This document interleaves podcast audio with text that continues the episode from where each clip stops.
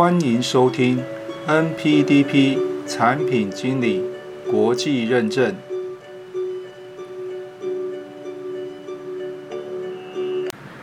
Hello，各位朋友，大家好。上一集呢，大叔和大家解说了啊，是不是需要参加 NPDP 的培训课程才能参加考试哈？那么今天要和大家说明的是，那过去如果没有呃参与产品开发的经验，是不是也可以来报名参加 NPDP 的考试呢？哈，那其实呢，在前面几集里面呢，大叔有谈到啊，如何报考 NPDP 产品经理国际认证哈。那如果没有听到这个部分的，可以往前去找哈。那么这里面呢，就提到说所谓的报考资格啊。那报考资格里面就有说到，就是说，哎，需要具备所谓的新产品开发的工作经验啊哈。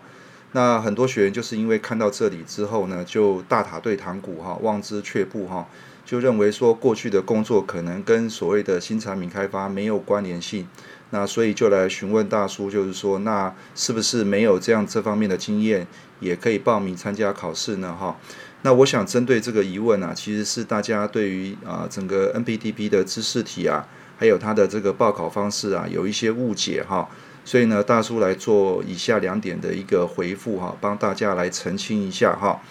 第一个就是说，大叔要先强调，就是说新产品开发其实是公司所有人的事哈。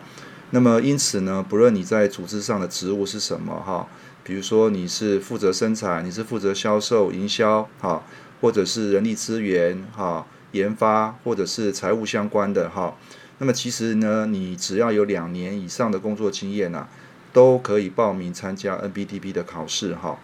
那么第二点呢，就是说你从它的这个 NBTP 的七大知识题里面哈，举例来说，比如说有一个单元叫做市场研究。啊，另外呢，有一个单元叫做团队组织与文化哈。那么你从这两个角度来看的话，你更可以说明，就是说大叔前面提到，其实新产品开发是所有人的事，而不是说只有研发人员这边才可以报考哈。那实际上来讲，根据这个啊 PDMA 啊，就是 NPDP 这个组织呢，它的认定呢也是这样子哈。所以在它的报考的这个这个项目里面呢，它其实有提到，就是说。其实我们做产品的人基本上是一个跨功能、跨部门的团队哈，所以绝对不是一个 PM 或是一个研发就可以把所有的事情都做好哈。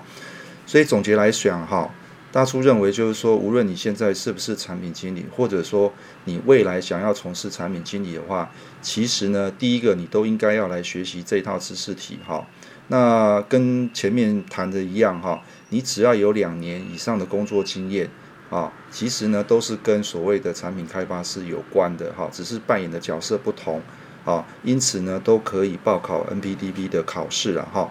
好，那么以上呢是大叔啊对于说这个过去没有参加这个产品开发经验，是否也可以报考这个 NPDP 考试的一个解说了哈。那么如果你有其他的问题的话呢，欢迎留言来跟大叔讨论一下。好，觉得这样的方式还不错的话呢，记得给大叔关注或者给大叔一个赞。那么今天的解说呢，就到这个地方了，谢谢大家。